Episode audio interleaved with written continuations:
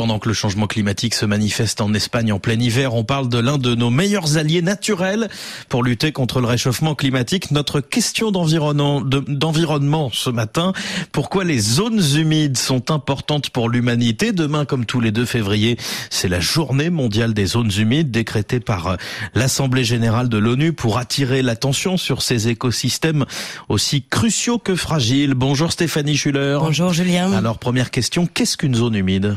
Eh bien la définition n'est pas aussi évidente qu'il y paraît, mais pour faire simple, il s'agit d'un écosystème qui est submergé en permanence ou par intermittence par l'eau. Cette eau peut être douce, saumâtre ou salée. Parfois ces eaux se mélangent aussi.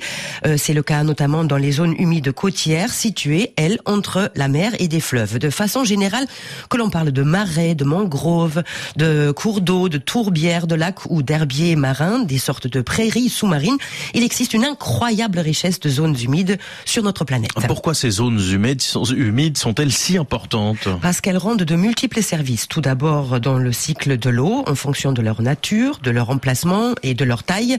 Elles vont jouer le rôle d'éponge, de filtre ou encore d'amortisseur lors de crues et d'inondations.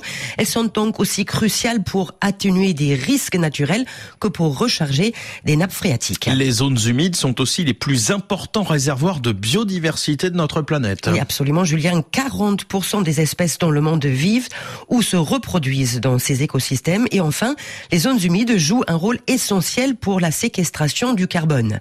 Les tourbières, par exemple, n'occupent certes que 3% de la surface terrestre, mais contiennent environ un quart du stock mondial de carbone organique. Le revers de la médaille, quand les zones humides sont perturbées, eh bien, elles relâchent le carbone stocké dans l'atmosphère sous forme de CO2 et participent ainsi au réchauffement climatique. Justement, par quoi ou par qui les zones humides sont-elles menacées?